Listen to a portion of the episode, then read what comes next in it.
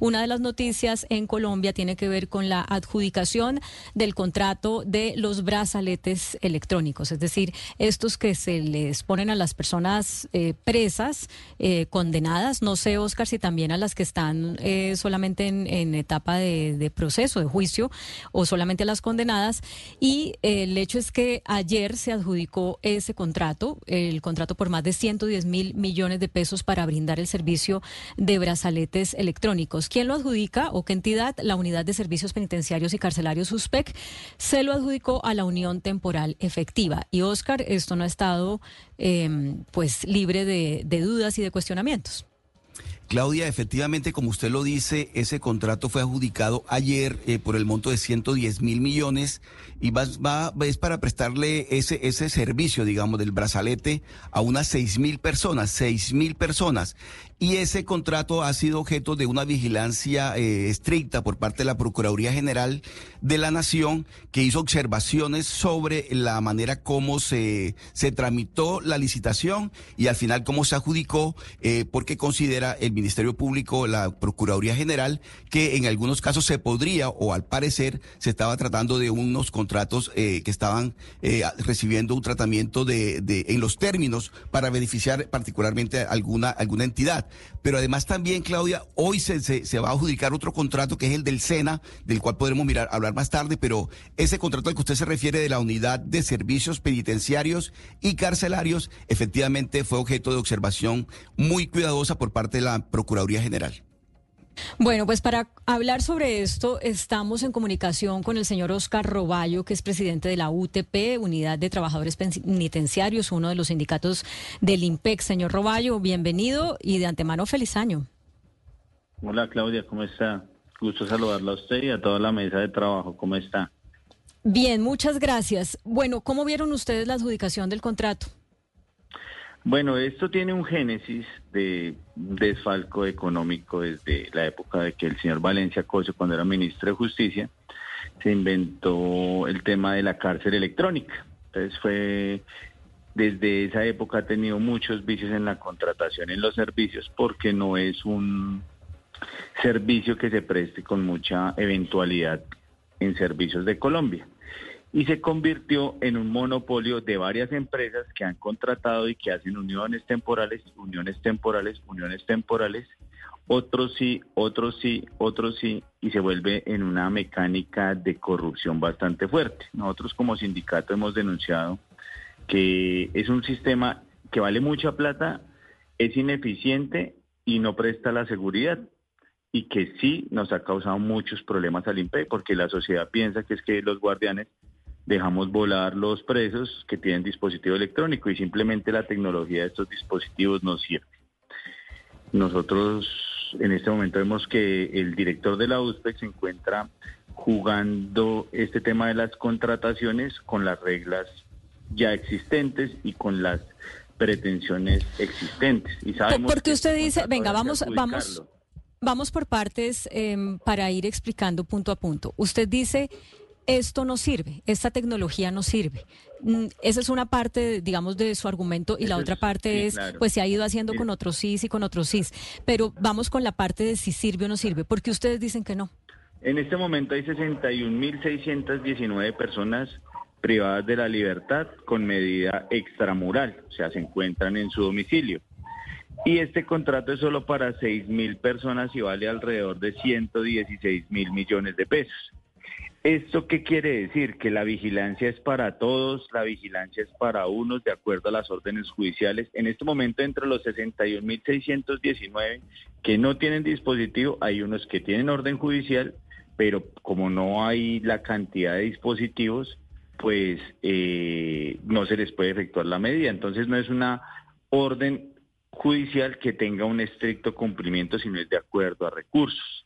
Sí, sí pero eh, efectivamente, la historia lo ha dicho, estas empresas no han prestado un buen servicio.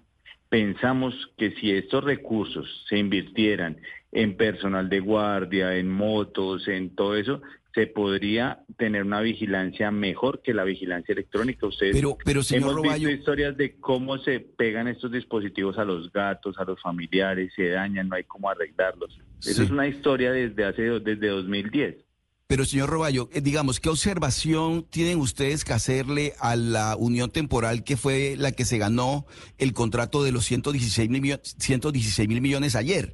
¿Cuáles son las observaciones concretas? ¿Por qué? a mí me gusta hacer un llamado a la historia, ¿sí? Entonces, esa empresa Synergy, que tiene el 50% de la unión temporal efectiva, en 2018 tuvo este contrato más o menos por unos tres o cuatro años. Si nosotros nos vamos a las estadísticas, fue el peor servicio en señal, habían quejas de los internos de que los dispositivos se descargaban, no había cómo cargarlos, les quemaban las piernas. Para ese tiempo fue la historia de que le pusieron al gato el brazalete por allá en la costa. Y esta empresa tiene el 50%. Y viene el otro, eh, la otra empresa que ha sido uno de los peores desfalcos del país, Prepacol, que tiene también un alto porcentaje de esta empresa efectiva, hizo un contrato cuando estaba un señor que se llama Eduardo Morales Beltrán, él fue director general del IMPEC y él le adjudicó todo el sistema de telefonía a los privados de la libertad como por 10 años. Muy hace, hace poco tuvieron, se quitaron un poco esa karma o creo que tuvieron esa nueva contratación con Prepacol.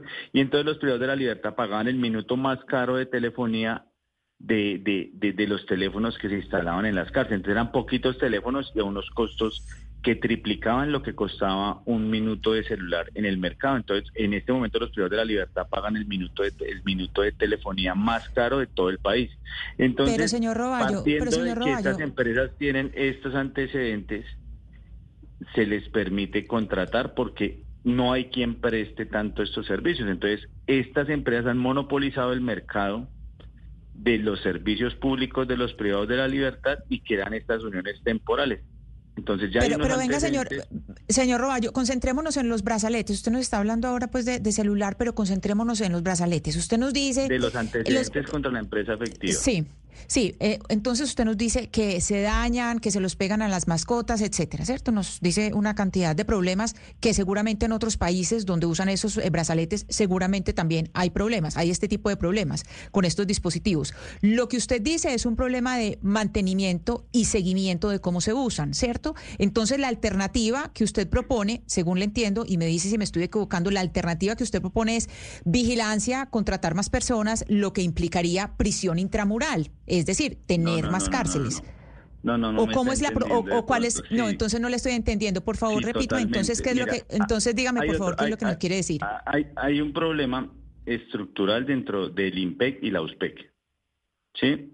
El IMPEC y la USPEC son entidades totalmente distintas, pero el IMPEC depende económicamente de todos los insumos y todos las, las, los servicios públicos de los privados de la libertad. Entonces, no hay una, una hay una dependencia económica de la USPEC con el IMPEC, ¿sí? Para empezar. Entonces, la Unidad de Servicios Penitenciarios administra los recursos de los servicios públicos de las personas privadas de la libertad. Eso, el primer punto.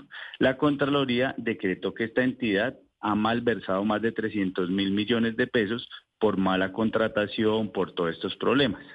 ¿Sí? Ha tenido 12 directores, dos de ellos han estado se encuentran detenidos por actos de corrupción. Creo que la doctora Palau, que fue directora de la USPEC, tiene su dispositivo electrónico que no le funciona muy bien.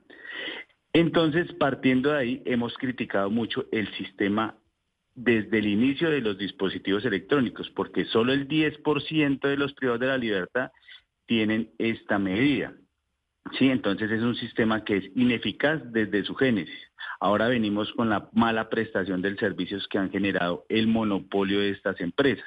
Si usted ve, este contrato es de 116 mil millones, pero desde 2010 ha habido una malversación de fondos que son dinero de los contribuyentes que se va mal invertido en este tipo de contrataciones y en esta mala prestación de servicios.